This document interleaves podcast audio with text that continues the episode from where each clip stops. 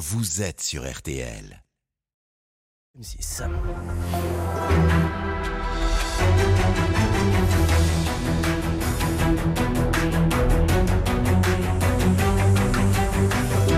Grand jury, présenté par Olivier Bost. Bonjour à tous, bienvenue dans ce grand jury en direct sur RTL. Vous pouvez également désormais nous regarder sur Paris Première tous les dimanches entre midi et 13h. C'est en clair sur Paris Première que vous retrouvez sur la TNT et sur toutes vos boxes. Pour cette nouvelle saison, nous retrouvons notre partenaire fidèle, Le Figaro, avec aujourd'hui Jim Jarassé. Bonjour Jim. Et nous accueillons notre nouveau partenaire pour ce grand jury, M6, avec Pauline Buisson. Bonjour Pauline.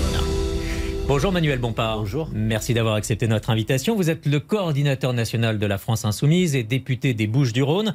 Euh, vous avez passé cette semaine 12 heures coupées du monde avec Emmanuel Macron. Alors forcément, vous allez nous raconter ce moment jusqu'au bout de la nuit. Et puis, vous défendez le port de l'abaya à l'école et vous avez du mal à maintenir l'unité de la NUPES. Comment va vraiment la France insoumise dans cette rentrée politique? Vous allez nous le dire.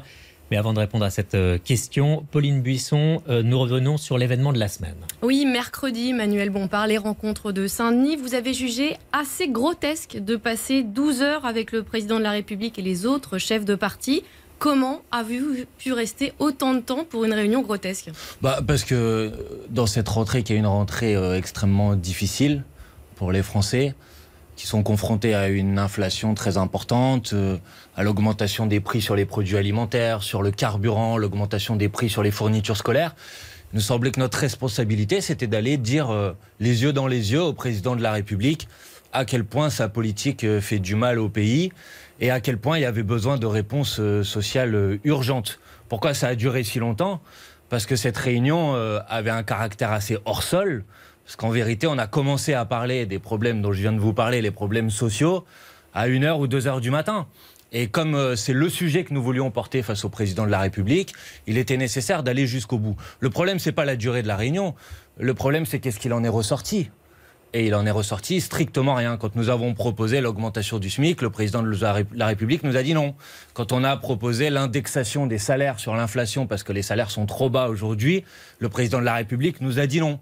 Il avait ouvert la porte à des référendums quand nous avons défendu euh, l'idée que le premier référendum qu'attendaient les Françaises et les Français, c'est-à-dire un référendum sur on va revenir sur tous ces aspects, la retraite, il a dit non. Est-ce que le simple fait de discuter, euh, de réunir, de se réunir et de discuter, c'est pas déjà positif? Mais ce qui est, si j'ai parlé de quelque chose de, grotesque et, et d'incroyablement monarchique, c'est parce que je voudrais quand même rappeler qu'il y a des institutions dans ce pays, qu'il y a une Assemblée nationale, il y a un Sénat, il y a un gouvernement. Quand euh, on veut discuter, discuter, on n'a pas besoin de, le faire avec le président de la République. La République qui n'a pas de majorité à l'Assemblée nationale et qui a besoin de trouver d'autres moyens pour avancer dans son quinquennat. Écoutez-moi, discuter, ça fait un an qu'on le fait à l'Assemblée nationale, le gouvernement dépose des propositions de loi, nous en débattons, nous en discutons avec les représentants du peuple.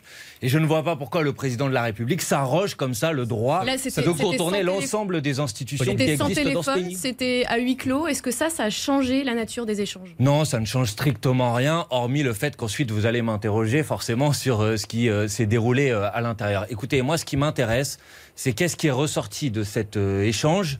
Qui permet de répondre aux problématiques auxquelles sont confrontés les gens en cette rentrée.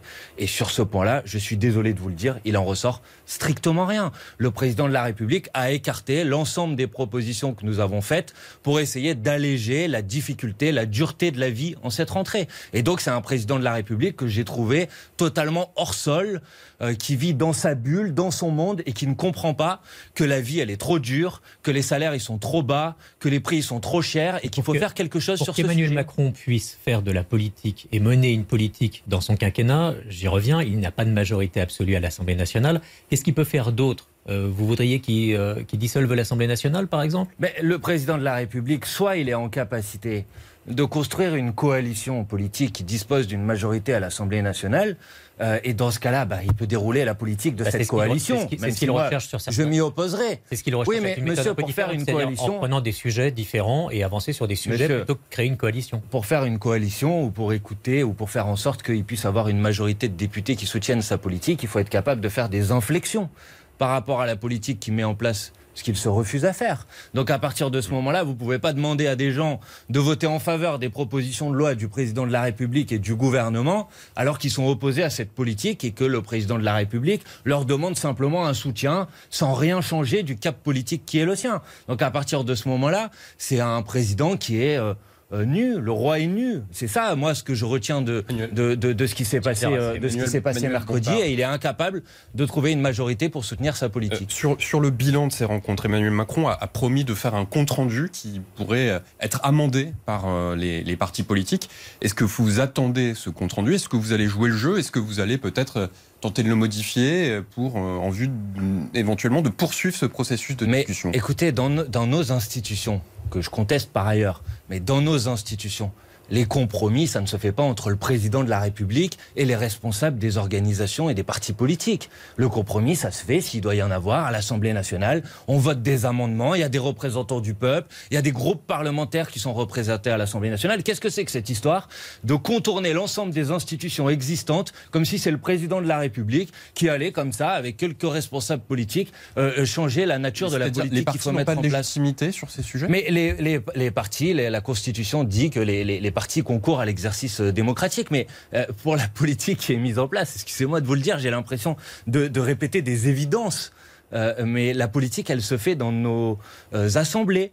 Donc il y a une Assemblée nationale, il y a un Sénat, il y a une navette parlementaire quand l'Assemblée nationale et le Sénat sont pas du même point de vue. Et c'est pas Monsieur le roi Macron qui décide comme ça en 12 heures, je prends ça ou je prends pas ça. je trouve ça totalement Pardonnez-moi, mais quand je vous écoute faire le résumé de cette euh, rencontre, donc de 12 heures, on le rappelle, euh, j'ai le sentiment quand même que vous n'avez pas pu dire tout ce que vous vouliez dire et que vous en sortez extrêmement frustré. Est-ce que des moments vous vous dites, j'ai pas, j'ai pas euh, marqué des points, j'ai pas, j'aurais pas dû participer à ça? Mais non, mais c'est pas le problème, c'est pas qu'on n'ait pas pu dire ce qu'on a voulait dire. On a dit ce qu'on avait envie de dire.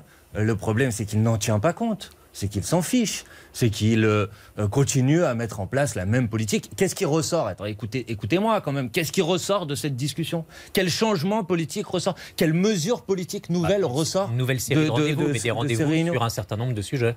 Non mais d'accord, mais bon, on n'a pas besoin de se réunir pour se réunir demain. Enfin, le problème, c'est que on a déjà euh, le président de la République, il n'est pas à, son premier numéro de ce type d'exercice. On a eu le fameux grand débat qui devait tout changer. Qu'est-ce qui est ressorti de ce grand débat? On a eu la Convention citoyenne pour le climat où il avait dit je reprendrai l'ensemble des points de la Convention citoyenne pour le climat sans filtre, sans joker. Et finalement, vous savez bien que l'ensemble des propositions de la Convention citoyenne pour, le climat n'ont pas été mis en place. Pour être clair, s'il y a une nouvelle édition de ces euh, réunion euh, de Saint-Denis, euh, de ces rendez-vous de Saint-Denis, vous ne vous y rendrez pas bah, Clairement, si je ne vais pas participer une fois par semaine à ce type de comédie. moi, je fais ce qui est utile pour le pays. Pas de prochaine fois. Bah, je crois pas, non. Euh, je fais ce qui est utile pour le pays. Si, si, on a l'impression que participer à tel ou tel échange permet euh, d'apporter des réponses aux problèmes que rencontrent les gens au quotidien, nous, on est toujours disponible pour faire des propositions. mais, si c'est pour parler pendant des heures et des heures et qu'il en ressorte rien, je ne vois pas l'intérêt d'y retourner. Donc, pour être clair, si le président de la République vous réinvite à Saint-Denis, pour ce qu'il appelle des rencontres, vous n'irez pas bah, Je crois que c'est clair, oui, effectivement, dans ma réponse, puisque manifestement, ça ne sert à rien d'aller discuter avec le président de la République. Demain, vous allez débriefer avec euh, les partenaires de la NUPES. C'est le message que vous allez porter. Ces rencontres de Saint-Denis n'ont servi à rien. On y retournera pas bah, On verra, on en discutera. Mais en tout cas, écoutez, j'ai entendu les réactions de mes collègues et partenaires de la NUPES. Et je crois qu'ils tirent un constat assez proche du mien euh, des conclusions de cet échange, euh, que personne n'a considéré euh, que, que, cette réunion allait révolutionner la politique mise en place dans ce pays. C'est pas tout à fait, pas tout à fait vrai. Un petit bémol quand même, Fabien Roussel, qui dit que c'est important de se parler. Lui a montré un peu plus d'enthousiasme, semble-t-il, jeudi matin.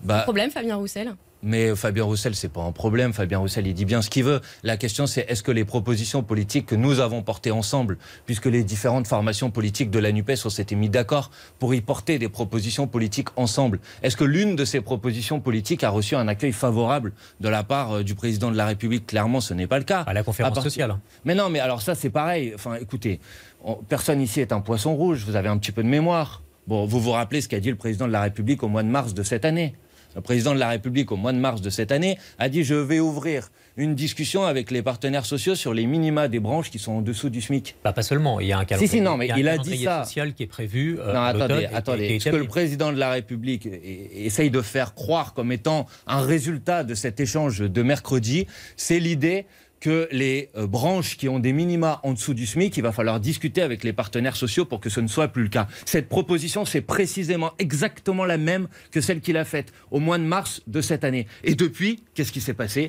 Depuis, depuis, il y a davantage de branches dans lesquelles il y a des minima sociaux Parce que en le dessous SMIC a été SMIC. augmenté entre-temps. Mais d'accord, Ouais. mais bon, il l'a dit au mois de mars, et depuis, il y a une situation qui est pire sur Donc, le alors, sujet. qu'est-ce que vous Donc, dites Vous dites la dis- sociale, ça ne sert à rien. Je dis, voilà ce que je dis. Le fait qu'il y ait des minima sociaux de branches qui soient en dessous du SMIC, c'est inacceptable et intolérable. Pourquoi? Parce que le SMIC, c'est le salaire minimum dans ce pays. Et donc, il n'est pas normal qu'il y ait des branches dans lesquelles les niveaux de rémunération commencent théoriquement en dessous du SMIC. Mais vous êtes Donc- certain que le sujet est aussi limité sur la conférence Ah sociale bah, c'est ce que, c'est ce que dit euh, Monsieur Véran, le porte-parole du gouvernement, parle et c'est ce qu'a dit le président de la pas pendant cet échange. qui sont en dessous des. euh, Si, le des président de la. République a dit que sur ce sujet, Alors il vous- voulait organiser une conférence euh, sociale. Moi, je vous dis que sur ce sujet, c'est pas de discussion. Tout le monde n'a pas forcément Attendez. à la fin de la nuit entendu la même chose. Alors Bon, bah, très vous, bien. vous avez entendu quoi? Vous avez entendu parler d'une conférence sociale ou pas? Parce que certains, visiblement, n'avaient pas tout à fait Mais compris ça. Et moi, j'ai qu'il y a une entendu- conférence sociale uniquement sur les bas salaires en dessous du, du SMIC. Moi, j'ai entendu, et ça a été confirmé depuis par le porte-parole du gouvernement, M. Véran, que le président de la République voulait engager des discussions avec les partenaires sociaux pour résoudre le problème des minima de branches qui sont en dessous du SMIC. Et je vous dis que c'est précisément ce que le président de la République avait déjà déclaré au mois de mars et que depuis, la situation s'est empirée. Donc moi, je dis que sur ce C'est sujet... une bonne raison pour faire une Moi, sociale. je alors. vous dis que sur ce empirer. sujet, non, justement,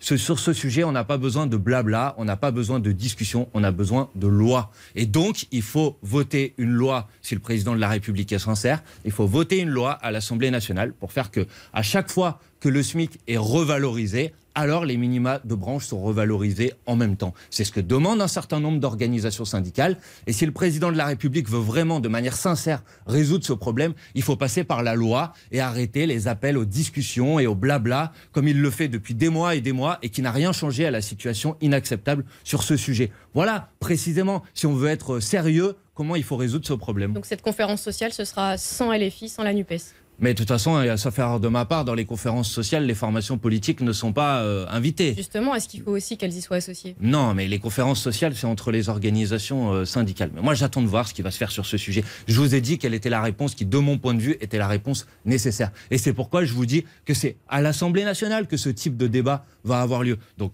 nous, avec euh, mes collègues de la France Insoumise, nous déposerons une proposition de loi pour faire en sorte que, à chaque fois que le SMIC est revalorisé, les minima de branche soient revalorisés Mais- de manière automatique. Au-delà de ça, ce qu'on voit sur les bas salaires, c'est que les allègements de charges et les aides ont tendance à bloquer les gens sur des bas salaires, puisque si les salaires augmentent, finalement, vous perdez une partie des prix, mais à la fin, vous ne gagnez pas plus. Ça, sur ce sujet-là précisément, vous, quelle est votre réponse? Non, mais euh, moi, je, je, je, je, je dis que depuis euh, des mois et des mois, alors que depuis deux ans dans ce pays, les salaires ont augmenté en moyenne de, euh, de, euh, manière plus faible que l'inflation, c'est-à-dire que très concrètement, euh, les Françaises et les Français ont perdu du pouvoir d'achat puisque leurs salaires n'ont pas suivi l'inflation, je dis qu'il faut mettre dans la loi une mesure d'indexation des salaires et des pensions de retraite sur Vous l'inflation. connaissez, vous connaissez l'argument contre cette, euh, cette alors, dites-moi quel est que Ça alimente l'inflation. Bon, alors tous les économistes vous disent que ce que nous vivons aujourd'hui n'est pas une boucle salaire-prix,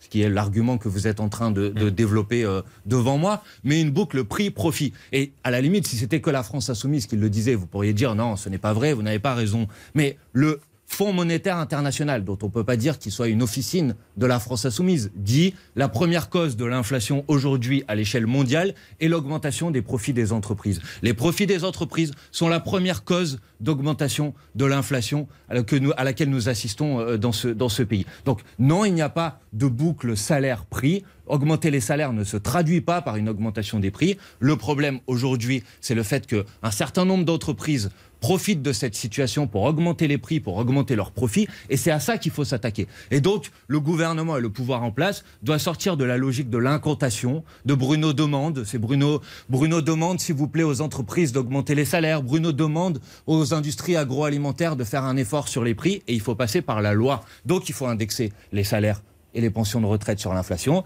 Donc il faut bloquer les prix sur les produits de première nécessité. Donc il faut encadrer les marges, comme ça a existé par exemple en Nouvelle-Calédonie. Les marges sur l'industrie agroalimentaire, alors qu'il y a eu 21% d'augmentation de- on des prix de- alimentaires, les marges sont augmenté de 70%. On parlera d'inflation et de pouvoir d'achat puisque vous avez Ça me d'autres paraît d'autres évident idées sur le maintenant le sujet. sur ce sujet. Et vous évoquiez les, les retraites. La réforme des retraites est entrée euh, en vigueur vendredi. Jim Jarassé.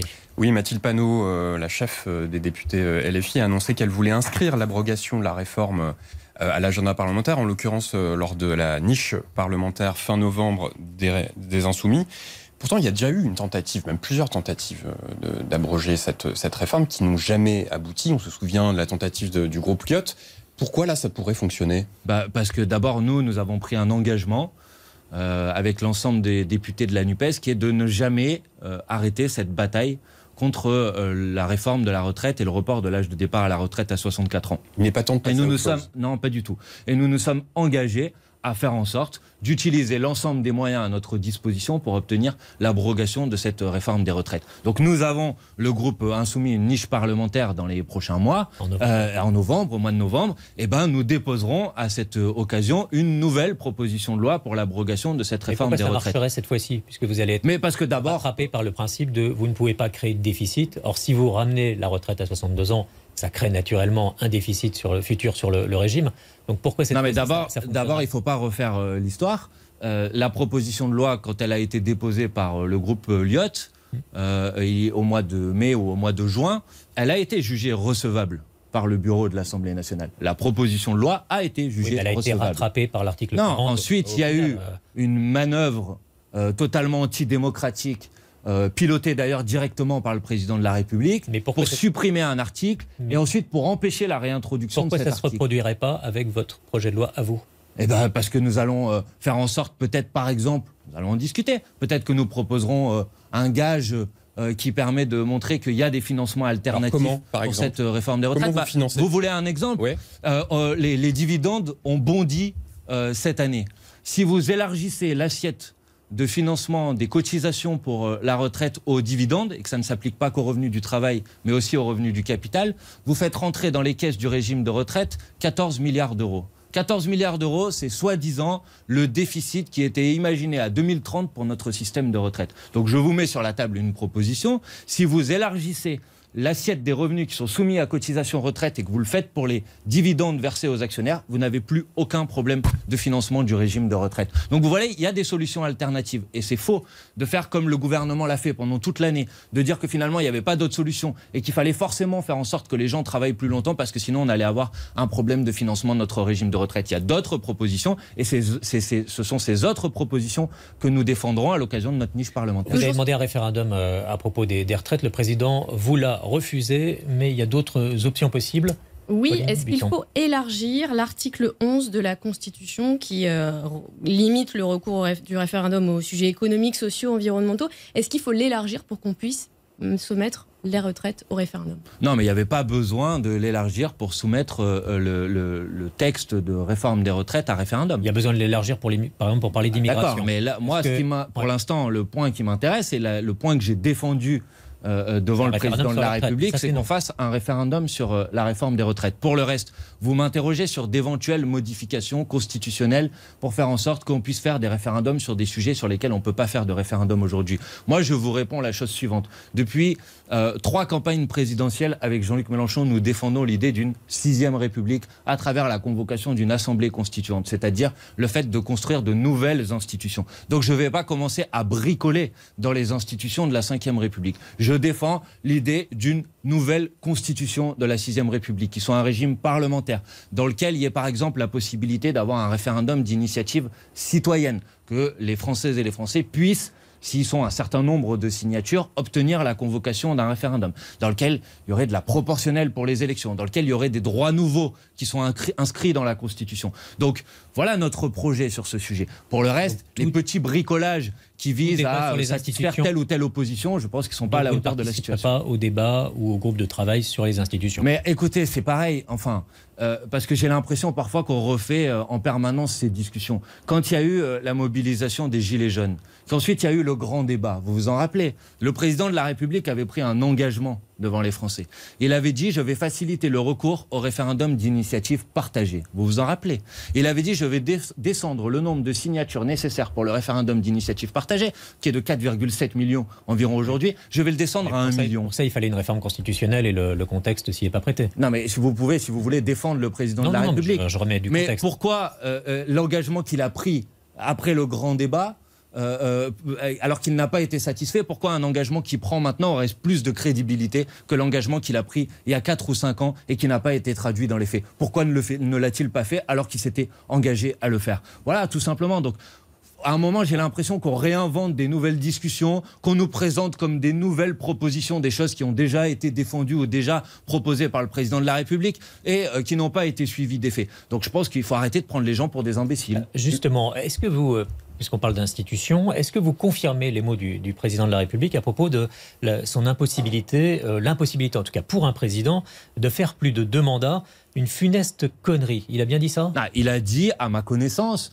euh, et, à ce que je me rappelle de cet échange, il a dit que le fait de limiter euh, dans le temps la durée du mandat présidentiel était une funeste connerie, suite de citation, parce que ça sape la légitimité dès la première année de mandat. Voilà précisément ce qu'il a dit. Donc voilà, je pas pense dit plus, tout le monde. Jean-Luc Mélenchon a visiblement fait une interprétation. Pas du tout. Jean-Luc Mélenchon a précisément cité la phrase qu'a eue le président euh, de la République et il n'a fait aucune interprétation. Il ne parlait pas de lui sur cette. Euh, bah, je ne sais pas, qu'est-ce que vous en savez? Il a répondu sur un principe. est-ce, que vous, le soupçonnez de vouloir changer les règles pour 2027 bah, C'est pas ce que Jean-Luc Mélenchon a un peu euh, bah, Écoutez, Madame Bachelot avait dit il y a quelques semaines de ça que tout le monde euh, au sein de euh, l'équipe et du dispositif euh, macroniste était favorable à ce que le président de la République puisse faire un troisième mandat. Donc je pense qu'il a un peu craqué et il a révélé ce qui est peut-être effectivement et vous, vous en pensez ses intentions de, cachées. cette limitation à deux mandats moi, comme je vous l'ai dit tout à l'heure, je suis favorable à une sixième république dans laquelle on sort de la monarchie présidentielle. Et dans la sixième république, on pourra faire plus de deux mandats ou dans Mais dans la sixième république, c'est le premier ministre qui aurait euh, les, pouvoirs euh, exécutifs et qui serait donc sous le contrôle de l'Assemblée nationale. Le problème de cette cinquième République, c'est que le président de la République est irresponsable il n'est contrôlé par personne. Il est élu une fois tous les cinq ans et ensuite vous n'avez aucun pouvoir sur lui pour contrôler politiquement l'action qu'il met en place. Alors que la Première ministre, elle est sous la responsabilité de l'Assemblée nationale. Donc moi, je défends l'idée d'une sixième République qui soit une sixième République parlementaire et dans laquelle le président de la République n'est pas ce monarque présidentiel qu'on a aujourd'hui. Il y aurait encore un président de la République dans, votre. Euh, je pense que ça peut se discuter en tout cas. Euh, mais comme je vous l'ai dit tout à l'heure, euh, la proposition qui est la nôtre, c'est la convocation d'une assemblée constituante. C'est-à-dire que ce sont les Françaises et les Français qui doivent déterminer quelles sont les nouvelles institutions de la sixième République. Donc je ne peux pas moi-même vous dire aujourd'hui qu'est-ce qui sortira euh, du, travail de cette assemblée constituante. Mais en tout cas, il me semble que la volonté est de sortir de cette monarchie présidentielle et qu'il peut y avoir un président de la République ou pas. Que ça, à mon avis, c'est une discussion qui pourrait avoir lieu. Il y a un paradoxe, Emmanuel Bompard. Vous, vous parlez beaucoup de, de démocratie, de référendum, de constituante, euh, etc. Et pourtant, vous êtes souvent accusé, votre parti est souvent accusé de, manquer justement de, démocratie interne, hmm. de débat au sein de, votre euh, assemblée. Par qui? Accusé par qui? Par les oppositions, par un certain ah. nombre d'observateurs. Et en interne aussi, puisque. Ah, bon, bah, si, notamment le cas sur votre désignation. J'attends pas, j'attends pas à ce que les oppositions disent. Je n'attends pas à ce que les oppositions disent du bien. En interne aussi, en interne aussi, Manuel Bompard. Écoutez, moi, voilà ce que je peux vous répondre. Voilà ce que je peux vous répondre sur ce sujet. Les choses de manière très simple. Euh, à la France Insoumise, on débat, on discute et on prend des positions. Euh, au mois de juin, nous avons. Sans forcément voter. Ben justement, j'allais vous répondre sur ce mmh. sujet. Parce que je pense que vous suivez pas forcément très bien l'actualité de la France insoumise. Au mois de juin, nous avons eu une assemblée représentative dans laquelle nous avavons pris une position pour une liste commune de la NUPES aux prochaines élections européennes. Ce texte a été soumis au vote de l'ensemble des insoumises et des insoumis qui l'ont voté à plus de 95% en faveur de euh, cette volonté d'une liste commune aux élections européennes. Donc vous voyez, à la France insoumise, on débat. à la France insoumise, on discute. De tous les militants euh, De tous les militants, non, mais euh, elle a été soumise à un vote, une désignation au sein de notre coordination qui elle-même a été mise en place à travers euh, euh, des consultations de militantes et militants qui sont engagés dans un certain nombre de, sec- de secteurs de notre mouvement. Donc vous pouvez, si vous voulez, relayer les calomnies sur la France insoumise de la part de nos opposants, mais je pense que les militantes et les militants de la France insoumise, ils participent aux actions, ils participent aux prises de position, ils participent à l'élaboration de notre orientation stratégique, et je pense qu'ils en sont plutôt satisfaits. Euh, toujours à propos de, de- de cette rencontre avec Emmanuel Macron, euh, sur euh, l'Ukraine, l'Élysée a vanté un consensus de tous les partis sur la position de la France. Je vous vois sourire. Ça veut dire qu'il n'y a pas de consensus? Vous l'avez Bah, pas senti, vous? Mais en fait, ça dépend euh, de quoi on parle. Bah, De la stratégie de la France Non, mais attendez, s'il s'agit de dire- soutien militaire à l'Ukraine, Bon. notamment, le fait de ne pas reparler euh, tout de suite avec euh, Vladimir Poutine, les sanctions contre la Russie. Non, il n'y avait pas de consensus sur ce sujet. Là où il y avait effectivement, Ouais. là où il y avait effectivement euh, un consensus, c'est le fait que aucune des formations politiques qui étaient réunies autour de la table ne soutenait l'agression russe en Ukraine. Et je trouve ça intéressant puisque les mêmes qui disent ça aujourd'hui, comme le président de la République, ont passé leur temps depuis deux ans à aller sur les plateaux de télévision pour expliquer que la France insoumise était pro-Poutine ou pro-russe. Donc c'est bien qu'ils se soient rendus compte du fait que ce ne soit pas le cas. Pour le reste, euh, nous avons porté un certain nombre de propositions euh, disant que de notre point de vue, il n'y a pas de solution militaire au conflit qui euh, euh, oppose aujourd'hui ça veut dire, euh, la Russie et vous dites ça, veut dire quoi? Ça veut dire qu'il ne faut pas soutenir militairement Non, ça veut dire que ça veut dire que si on veut obtenir ce qui doit être, à mon avis, notre préoccupation à tous, c'est-à-dire obtenir la paix le plus rapidement possible, il faut faire en sorte qu'il y ait des initiatives qui soient des initiatives diplomatiques d'ampleur, qui mettent tout le monde autour de la table et qui permettent d'obtenir un plan de paix qui doit se faire bien sûr dans le respect de l'intégrité euh, territoriale de, de- de l'Ukraine et qui doit permettre qu'on sorte le plus rapidement possible de cette situation militaire. J'ai fait par exemple Donc, une pour, pour bien proposition. comprendre, ça veut dire que vous n'êtes pas, vous n'étiez pas d'accord avec tout ce qui a été dit euh, dans la nuit de mercredi à jeudi. Mais bien sûr que non, que nous n'étions pas d'accord avec tout. Et j'ai fait, par exemple, j'allais vous donner un exemple, j'ai j'ai dit, par exemple, et j'ai fait une proposition qui d'ailleurs a été demandée par le Parlement ukrainien il y a un an de ça,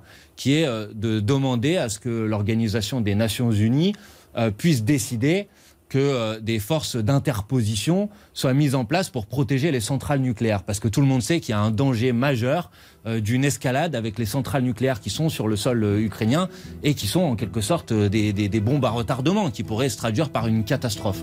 Euh, le Parlement ukrainien a demandé à ce qu'il puisse y avoir une action internationale de protection de ces centrales nucléaires. J'ai défendu devant le président de la République Mais que cette proposition. Le président de la République a dit qu'elle n'était pas à l'ordre du jour. que vous Voilà par exemple un point de désaccord. aujourd'hui sur la stratégie française pour l'Ukraine. Bah écoutez, vous pouvez poser la question de plusieurs manières en me posant la même. Je crois que j'ai été non, très parce que, clair. non, parce que vous répondez sur d'autres sujets. enfin, non, je d'autres- réponds pas sur d'autres sujets. Vous me demandez quelle est la position de la France insoumise sur le conflit euh, en Ukraine aujourd'hui. Je vous dis que euh, nous avons condamné, nous avons d'ailleurs été les premiers à condamner euh, l'agression russe euh, en, Ukraine. Et je dis que euh, la solution vers la paix qui doit être notre boussole à tous, elle passe par le fait d'avoir une action diplomatique d'ampleur. Bien sûr qu'il faut avoir un soutien à la résistance du peuple ukrainien, mais elle doit s'accompagner d'une initiative diplomatique d'ampleur pour faire en sorte que la paix puisse arriver le plus rapidement possible. Manuel Bompard, coordinateur national de la France Insoumise, vous restez avec nous pour la seconde partie de ce grand jury dans un instant.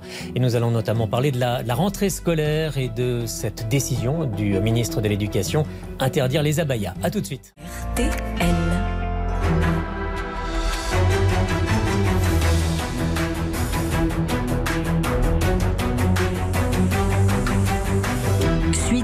Jury, présenté par Olivier Bost. Le grand jury en direct sur RTL et sur Paris Première ce dimanche avec Manuel Bompard, coordinateur national de la France Insoumise et député de Marseille. Demain, c'est la, la rentrée euh, des classes. Les élèves portant des abayas ou des camis ne pourront pas entrer en classe. Jim Jarassé. Oui, c'est une nouvelle euh, décision du, du ministre de l'Éducation nationale, Gabriel Attal. Euh, beaucoup au sein de vos rangs de la France Insoumise ont qualifié, cette décision de stigmatisante, voire d'islamophobe. Est-ce que c'est votre cas? Euh, oui, clairement. C'est euh, une décision qui vise, en cette rentrée, alors qu'il y a des difficultés très importantes pour l'école et notamment l'augmentation du prix des fournitures scolaires sur lesquelles je, vais revenir dans un instant. Au moment où on a des difficultés, il s'agit à la fois de, de parler d'autre chose et à la fois de jeter en pâture euh, une partie de la population euh, qui devient en quelque sorte la chair à canon médiatique, Quelle qui masque les vrais problèmes. Bah, clairement, les jeunes femmes, et en particulier les jeunes femmes euh, de confession euh, musulmane, qui vont être confrontées à, en arrivant à l'école, à savoir si elles ont ou elles n'ont pas la bonne tenue. Et je pense que c'est irresponsable en cette rentrée d'attirer l'attention sur ce sujet. Attendez, je vais venir sur ce sujet, on en parlera tant que vous voulez. Mais d'abord, je vais vous dire. C'est un vêtement Mais d'abord, je vais vous dire. religieux. D'abord, je vais vous dire que le prix des fournitures scolaires augmente de 11%, qu'il a manqué 3000 enseignants au, dernier concours de recrutement de l'éducation nationale, que les enseignants dans ce pays, ils sont payés en moyenne 10%.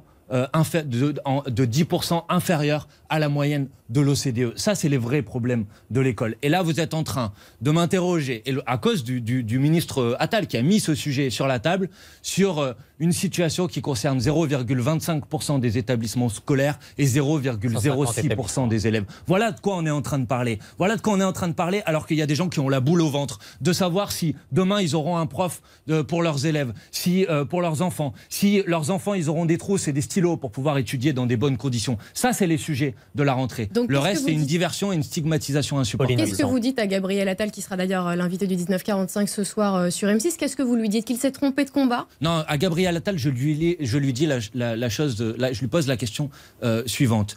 Le prix des fournitures scolaires a augmenté de 11%. De 11%. Il y a des gens qui ne savent pas si leurs enfants vont pouvoir étudier dans des bonnes conditions. Nous avons mis sur la table une proposition. La proposition, c'est la prise en charge par la puissance publique des fournitures scolaires. Le coût est de 7 milliards d'euros. 7 milliards d'euros, c'est 4% de la fortune supplémentaire accumulée par les 500 plus riches l'année dernière. Donc la question que je lui pose à Gabriel Attal, elle est très simple. Est-ce qu'il est prêt à reprendre cette proposition de loi pour faire en sorte que tous nos élèves puissent étudier à partir de demain dans des bonnes conditions? Et sur la Baïa, c'était un problème qui était soulevé par les chefs d'établissement. Il fallait pas en parler, il fallait Non, pas les chefs d'établissement, ils demandaient une clarification.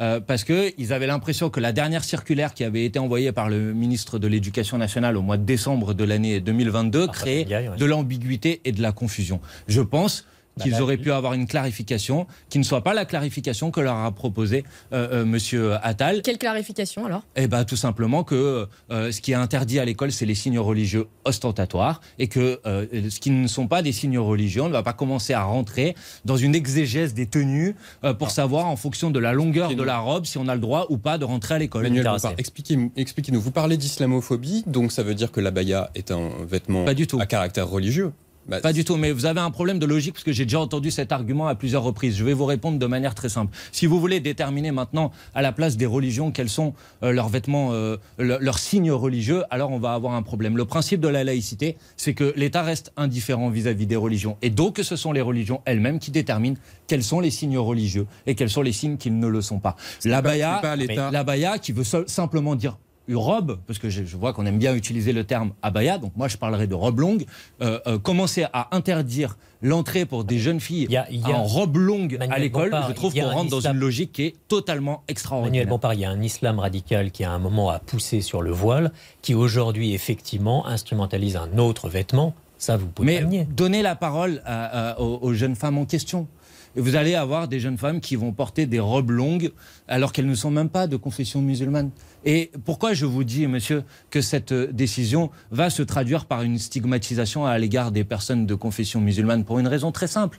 C'est que vous allez avoir beaucoup de mal à distinguer ce qui est une abaya d'une robe longue, d'une autre robe longue. Et donc, comment va se faire cette distinction? Comment vous allez considérer que ça c'est acceptable et que ça, ça ne l'est pas?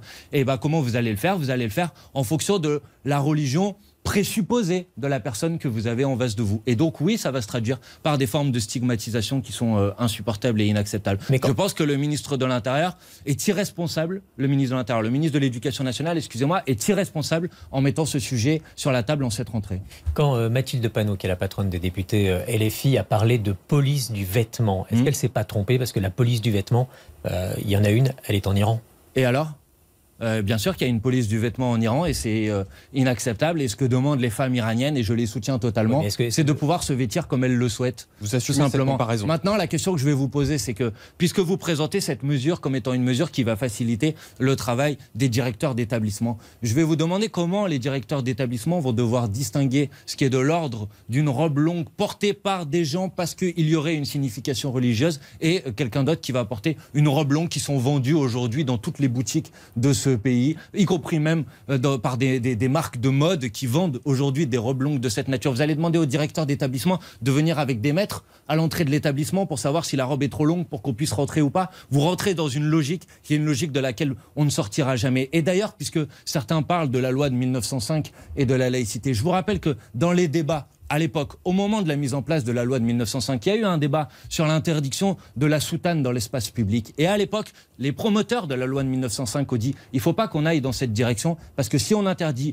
la soutane, on, pourra compter, on, pourra compter, on pourra compter sur l'ingéniosité des tailleurs et des curés pour inventer une autre tenue qui ne sera pas exactement une soutane, mais qui permettra de contourner cette interdiction. Pour entrer dans une logique qui est une logique folle de laquelle on ne sortira jamais. Pauline Buisson. Sur ce sujet, la Baïa encore, au sein de la NUPES, vous ne semblez pas tout à fait euh, d'accord. Le PS et le PCF euh, se sont largement positionnés pour l'interdiction. Est-ce que là encore, il y a un problème Non, mais je pense qu'il faut écouter les gens et il ne faut pas leur faire dire ce qu'ils n'ont pas dit. J'ai entendu par exemple Stéphane Troussel, qui est le président du conseil départemental socialiste de Saint-Denis, de Seine-Saint-Denis, pardon, dire que l'interdiction de la baya était une faute politique.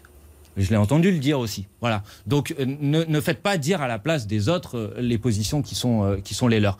Pour le reste, il arrive que sur certains sujets, nous soyons en désaccord avec les autres partis de la NUPES. Ça existe, c'est vrai. Mais moi, je défends les positions qui me paraissent justes pour le pays, tout simplement. Elisabeth Borne dit aujourd'hui sur RTL, je vois bien qu'il y a de la manipulation et des tentatives de provocation de la part de certains. Et elle dit, je pense à la France insoumise. Mais c'est la provocation. Mais écoutez, c'est pas moi qui ai décidé une semaine avant euh, la rentrée scolaire, euh, de prendre cette disposition et cette mesure d'interdiction euh, de la robe longue. C'est pas moi, c'est le ministre Attal. Donc s'il y a quelqu'un qui provoque et qui met de l'huile sur le feu en cette rentrée, Madame Borne, il vaut mieux qu'elle regarde à l'intérieur de son gouvernement. Dernière question sur le, sujet. Qu'est-ce que vous répondez à ceux qui disent que, qui vous accusent finalement de, faire du clientélisme électoral à travers ces prises de position bah, Ça me fait beaucoup rire. En, en clair, de, de, viser un vote communautaire. Ça me fait beaucoup rire. Pourquoi? Ben Parce que vous êtes tous en train de dire euh, que les sondages disent que les Français sont majoritairement favorables à l'interdiction de l'abaya, ce que je ne crois pas. Je pense que les Français, la première question qu'il faudrait leur poser, c'est de savoir ce qu'est une abaya. Je pense que peu de gens savent vraiment ce qu'est une abaya et on peut compter, et d'ailleurs je le vois sur les images d'un certain nombre de grands médias, pour faire des amalgames entre l'abaya et le voile alors que ce n'est pas du tout la même chose. Alors que ce n'est pas du tout la même chose. Mais si 80% des Français sont euh, opposés, comme vous le dites, à l'abaya, vous imaginez bien qu'une position clientéliste, ce n'est pas une position d'opposition à l'interdiction de l'abaya. Donc je trouve cet argument euh, stupéfiant et scandaleux. Écoutez, moi je défends un certain nombre, avec mes amis de la France Insoumise, un certain nombre de principes. Et, je pense qu'on a le droit de défendre ces principes et qu'on n'est pas obligé d'être immédiatement taxé de clientélisme ou de communautarisme comme le fait euh, euh, Madame Borne. Donc Madame Borne, elle devrait arrêter de jeter de l'huile sur le feu et elle devrait faire son travail. Et faire son travail, c'est faire en sorte que les élèves ils puissent étudier à partir de demain dans des bonnes conditions. Parce que moi, j'aimerais savoir s'il va bien y avoir un prof en face de chaque salle de classe. Et je voudrais savoir s'il va y avoir bien euh, des trousses, des stylos et des cahiers pour chaque élève pour pouvoir étudier. Voilà sur quoi moi j'attends Madame Borne plutôt que d'aller alimenter des polémiques. À propos de, l'éducation nationale, mais du lycée pro, Jim Jarassé. Oui, aujourd'hui, 60% des, bacheliers euh, issus du, bac pro euh, ne trouvent pas de travail dans les six mois après leur sortie d'études. Emmanuel Macron a proposé donc une, réforme du lycée professionnel qu'il a à nouveau défendu vendredi. Est-ce qu'il ne faut pas justement revoir euh, l'offre de ces, lycées professionnels Mais d'abord, euh, euh, Monsieur Macron, il a mis en place des réformes sans qu'on puisse en débattre et en discuter. On n'en a pas débattu de, cette question du, lycée professionnel, qui est pour nous une question extrêmement importante. Euh, deuxièmement, il, il, a. Bah, écoutez, sur la question de la politique euh, éducative depuis 5 ans, franchement, on a un pouvoir macroniste qui ne sait pas où il habite. Je rappelle qu'il est en train d'annoncer, qu'il a annoncé il y a deux semaines dans une interview dans Le Point, qu'il allait revenir sur un certain nombre de réformes qu'il avait lui-même lui mis en place pendant son, son, son, premier sur les mandat. dates du bac mais, et des spécialités pour le bac. Mais là, on parle du bac. Eh bah, sur le, lycée professionnel, nous avons fait euh, une proposition de loi sur ce sujet. Je vous renvoie à notre programme, c'est rétablir euh, notamment le bac pro en trois ans comme c'était le cas euh, euh, auparavant, parce que effectivement le bac pro c'est une filière qui est une filière extrêmement importante. Et c'est une filière de laquelle on va avoir particulièrement besoin, notamment parce qu'on va être confronté à un défi immense qui est le défi de l'urgence climatique et donc de la bifurcation écologique. Et si on veut avoir une bifurcation écologique qui soit à la hauteur de l'ambition et du défi de l'urgence climatique qui est devant nous, on va avoir besoin d'un certain nombre de changements de nos modes de production, d'un changement de notre modèle euh, de consommation et de production énergétique qui nécessite des gens qui sont formés pour, organiser cette transition. Donc oui, on a besoin d'avoir beaucoup plus d'attention pour le lycée professionnel et certainement pas de le détruire comme a contribué à le faire le président de la République ces dernières années. Et Gérald Darmanin, cette semaine, euh, dans une note révélée cette semaine, a demandé au préfet une fermeté systématique pour expulser des logements sociaux euh, les délinquants auteurs de violences urbaines. Est-ce qu'il faut éloigner les, fauteurs de troubles euh, des, lieux où ils vivent? Écoutez, je vous rappelle quand même un principe élémentaire de notre Constitution. Ça s'appelle l'individualisation des peines. Les sanctions collectives, les peines collectives, ça n'existe pas. Bah non, il s'agit d'appliquer, il s'agit d'appliquer des décisions pour des fauteurs Quelle de troubles. décision? Bah, C'est-à-dire de, les expulser d'HLM. Et, et, sur la base de, quoi? Parce que vous pensez que, vous pensez que dans une famille dans laquelle il y a plusieurs enfants, parce qu'un des enfants a fait une bêtise, il faut que ce soit le petit frère ou la petite sœur qui se retrouve à la rue le lendemain. Vous pensez que c'est une mesure intelligente de faire ça? Vous pensez que ça, ça, va, ça va produire euh, euh, du fait que, les, que, les, que les, ces jeunes-là, ensuite, ils vont pouvoir réussir dans la vie, qu'ils vont pouvoir aller à l'école et avoir une bonne formation, qu'ils vont pouvoir s'insérer dans la société. Vous avez l'impression que ça va résoudre le problème. Je trouve cette mesure ignoble, je trouve cette mesure absurde et je la trouve euh, contre-productive. Et M. Darmanin devrait arrêter de sacrifier l'ensemble des principes élémentaires de l'état de droit sur l'autel de ses ambitions présidentielles. Voilà ce que j'ai à vous dire. Avec la, CGT, vous appelez à défiler de nouveau dans la rue. Ça sera le 23 septembre. Jim oui, est-ce que vous pensez. Euh, alors, les, pardon, commençons par euh, décrire les mots d'ordre de cette euh, mmh. manifestation. Donc, pour réclamer une réforme de la police et plus de justice sociale dans les, dans les quartiers populaires. Sur la police, justement, est-ce que vous pensez que c'est le problème de la rentrée? Bah, écoutez, la séquence qu'on a connue au mois de juin et au mois de juillet avec la mort de, du jeune Naël et ensuite euh, les, révoltes populaires auxquelles on a assisté, j'ai bien compris qu'il y a parmi les observateurs et parmi les membres de la minorité présidentielle la volonté de parler de tout, sauf du fait générateur de ces événements. Mais parce que j'essaye d'être rationnel, quand on veut apporter une réponse à un problème, on essaye de comprendre d'abord ce qui s'est passé, ce qui a produit ce problème, et d'apporter une réponse à ce problème. Et ce problème, c'est le fait que depuis la modification de la loi en 2017, il y a eu cinq fois plus de personnes qui sont mortes suite à des refus d'obtempérer qu'avant cette loi, et qu'il y a eu l'année dernière une personne morte en France suite à des refus d'obtempérer par mois, alors qu'il y en a eu une en dix ans en Allemagne. Donc oui, bien sûr, il faut une réforme qui soit une réforme en profondeur de la police. Il faut abroger cette loi de 2017. Euh, il faut s'attaquer au problème du racisme dans la police et qui n'est pas pointé que par la France insoumise. L'ONU dit qu'il y a un problème de racisme, dans notre pays. Vous dites bah, ah, L'ONU dit qu'il y a un problème structurel de racisme dans la police euh, euh, en France. Le défenseur des droits a publié un rapport qui dit que quand vous avez, euh, quand vous êtes identifié d'origine euh, ou euh, de couleur de peau noire ou arabe, alors vous avez 20 fois plus de chances d'être contrôlé qu'une personne qui est euh, pas identifiée comme telle. Est-ce que vous pensez que c'est pas un problème, qu'on doit pas en parler? Bah si, je pense qu'on doit en parler. Et j'en ai parlé d'ailleurs au président de la République. Je lui ai dit qu'il fallait s'attaquer à cette, à, cette, à cette question et qu'il ne pouvait pas faire comme si ce qui s'est passé, ce qui s'était passé au mois de juin et au mois de juillet devait être traité uniquement à travers les causes et à travers les conséquences et pas à travers les causes. Bah, il a répondu Rien. Voilà, comme d'hab, comme sur le reste. Ils considèrent que ce sujet est tabou, qu'on ne peut pas en parler. Bah, nous voulons en parler. Et c'est pourquoi nous appelons tout le monde à nous mobiliser. Mots sur ce sujet bah, Écoutez, euh, la loi de 2017, il n'a pas répondu. Je lui ai posé la question de la modification et de l'abrogation de la loi de 2017. Il n'a tout simplement pas répondu sur ce sujet. Et sur la question du racisme dans la police, de mémoire, parce que cette discussion était longue, euh, il a dit qu'il pouvait arriver qu'il y ait des, euh, des, des cas de racisme dans la police. J'observe qu'il ne dit donc pas précisément pas la même chose que le préfet de police de Paris, M. Nunez, disait qu'il n'y avait pas de racisme dans la police, euh, mais en gros que les dispositifs euh, existants étaient suffisants. Voilà. et ensuite, sur la question de l'IGPN, parce qu'une de nos revendications, c'est faire en sorte qu'on substitue à l'IGPN aujourd'hui une autorité de contrôle indépendante, comme ça existe dans un certain nombre d'autres pays en Europe. Il a dit qu'il y avait déjà eu une réforme de l'IGPN et qu'elle était suffisante. Voilà, pour être tout à fait euh, exhaustif. On va maintenant parler d'un prochain rendez-vous Donc je donne rendez-vous le 23 septembre dans cette manifestation, c'est important de le dire. On va, on va parce parler que ces mots d'ordre sont justes du et prochain rendez-vous électoral des, des européennes.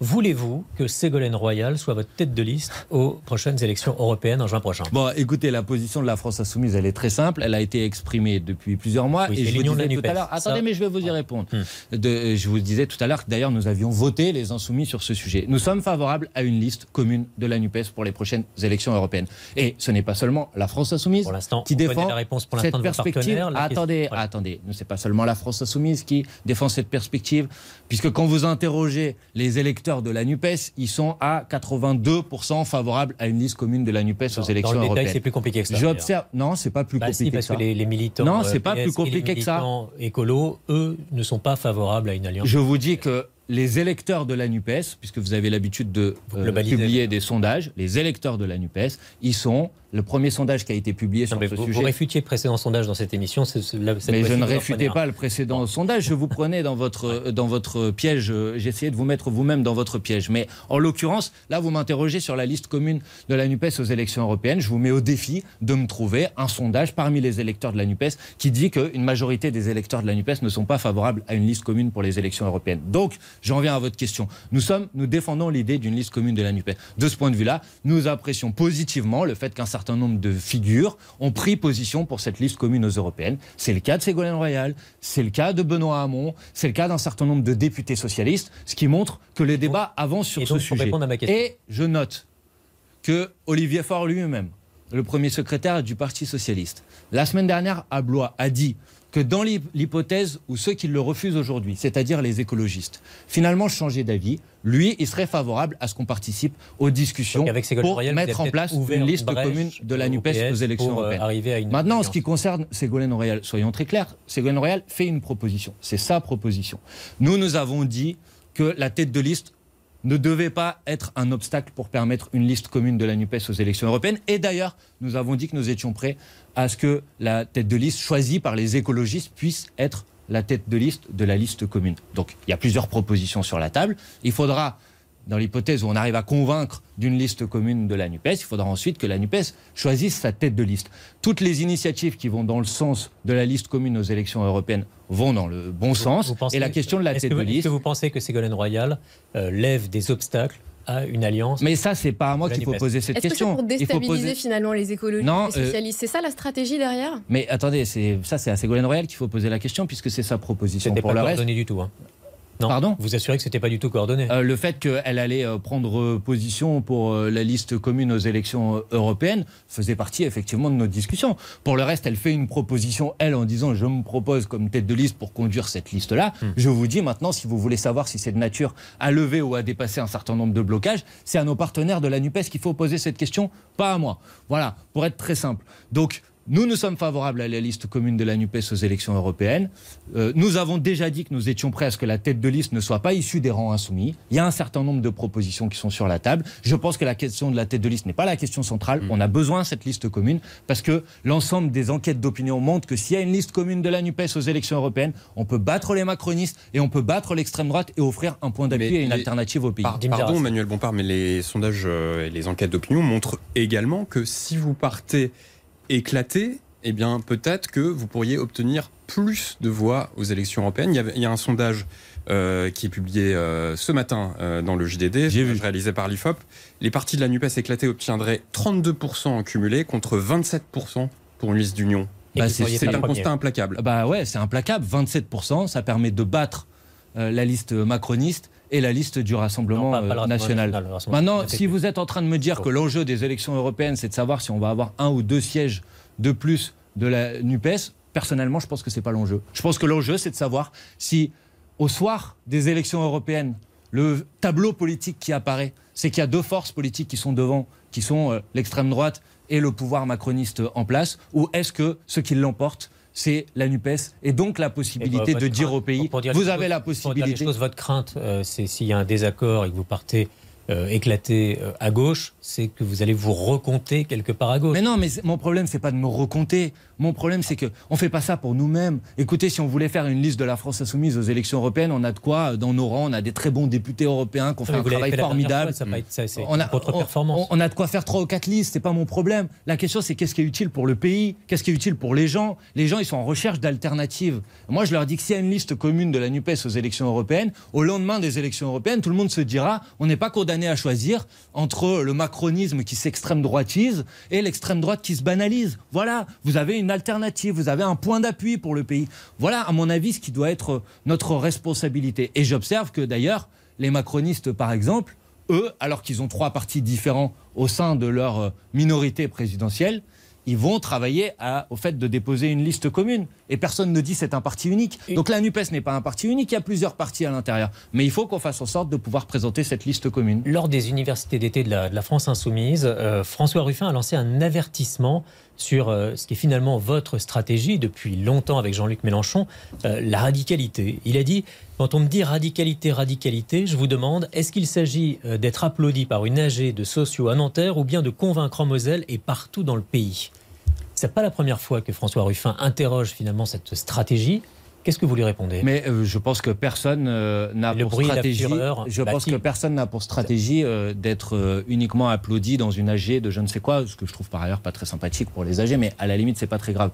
je pense qu'on est tous avec la même boussole. L'idée c'est que le programme politique qui est le nôtre, qui est radical dans les propositions qu'il qu'il défend, mais parce que les problèmes auxquels on est confronté sont radicaux de faire en sorte que ce programme puisse arriver demain aux responsabilités. Pour François Ruffin, ça vous maintient dans une culture minoritaire. Mais écoutez, on est tellement dans une culture minoritaire que quand vous interrogez les Françaises et les Français sur euh, les propositions de notre programme, ce que nous avons fait euh, la semaine dernière euh, en cette rentrée, vous en avez 80% qui sont d'accord avec nous pour augmenter le SMIC. Vous en avez 88% des Français qui sont d'accord avec nous pour indexer les salaires sur l'inflation. J'ai fait une proposition tout à l'heure pour l'école 100% gratuite, proposition qu'on a déposée à l'Assemblée nationale. Elle est soutenue par 75 des Françaises et des Français. Donc, euh, il ne faut pas caricaturer le travail qu'est le nôtre. Nos députés à l'Assemblée nationale, ils font un travail sérieux. Ils ont été le groupe le plus présent à l'Assemblée nationale. ils ont déposé le plus de propositions de loi. Et on va continuer à faire notre travail de euh, conviction. Ce grand jury, tous les dimanches en direct sur RTL.